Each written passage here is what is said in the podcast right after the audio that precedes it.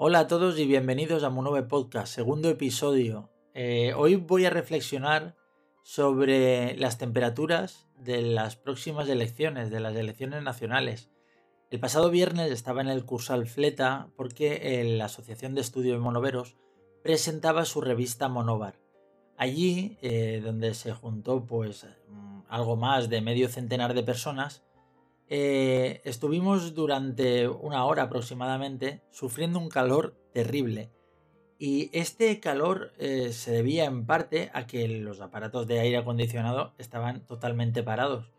De hecho, no se explica ¿no? que un espacio que está eh, adaptado ¿no? para tener los medios suficientes para combatir ese calor, sobre todo cuando hay una presentación de una revista a la cual acude muchísima gente, sobre todo de mediana edad hacia arriba, no esté climatizado.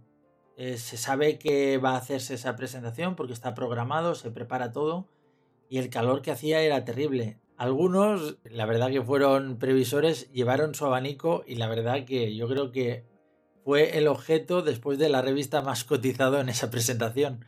Y eso me hizo reflexionar que el Cursal Fleta va a ser eh, el que reciba, ¿no? O el que hospede esas dos mesas electorales del próximo 23 de julio.